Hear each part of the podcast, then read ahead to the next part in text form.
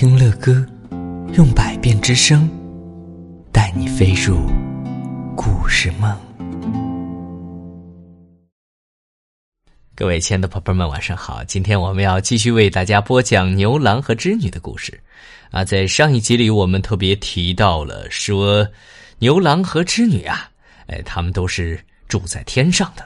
牛郎呢，负责在天上养牛，而织女呢。负责在天上为我们织出非常漂亮的天幕。后来呀，天帝觉得他们年龄都不小了，尤其是织女啊，是天帝最小的女儿，于是就把牛郎许配给了织女。于是啊，他们继续过着非常恩爱的幸福生活。他们常常手拉着手在天上遨游，欣赏风景。织女呢，对于一切都感到那么新鲜有趣儿，因为以前她从不曾出门游玩，每天忙碌的工作根本不可能让她有休息的机会。牛郎呢也一样，因为以前要放牛，呃，所以每次也只能到草原上。现在呀，有织女相伴，一起到处游玩，真是快乐无比。可是啊，他们都忘了彼此的工作，织女呢忘了织布，结果天空一片空白，再也没有美丽的天色了。而牛郎呢忘了看牛，结果天牛到处乱跑，将天庭弄得一塌糊涂。天帝生气的对他们说：“你们两个太让我失望了，整天只知道玩乐，却疏忽了自己的工作。”我决定，好好的惩罚你们。从今天开始，你们各自回到自己的工作岗位上。每年的七月七日，才能见一次面。除了这天之外，都不准相见。若是你们违反命令，就将你们处死。从此以后啊，牛郎和织女只好一边忍着相思之苦，一边工作。只盼望七月七日的来临。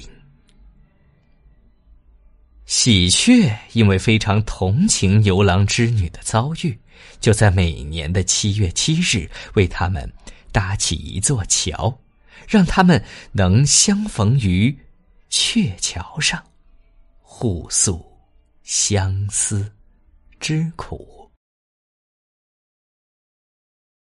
各位亲爱的宝贝们，所以因为有了这样一篇美丽的神话啊，我们也有一个非常著名的节日，就是七夕节。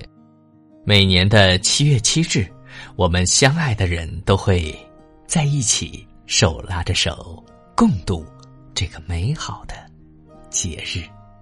好的，这就是我们来自安徽安庆的子怡小朋友向乐哥点播的关于牛郎和织女的故事。欢迎有更多的宝贝儿给乐哥留言，那乐哥也会陆陆续续为你们播讲由你们点播的故事。别忘了在留言的时候一定要告诉乐哥你叫什么名字，今年多大了，你来自哪个城市？啊，你最希望听到乐哥为你讲什么故事呢？嗯，你喜欢乐哥讲故事吗？好的，今天就讲到这儿了，宝贝儿，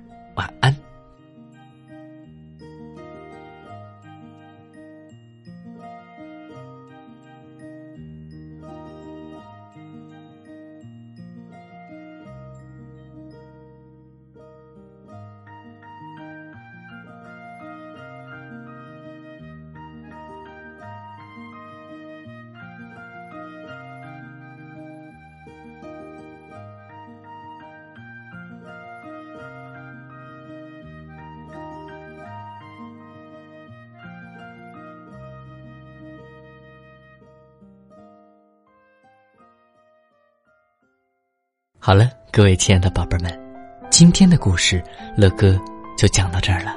如果你喜欢听乐哥讲故事，那就赶紧订阅这张专辑吧。更多精彩的故事，尽在睡前读给宝贝听。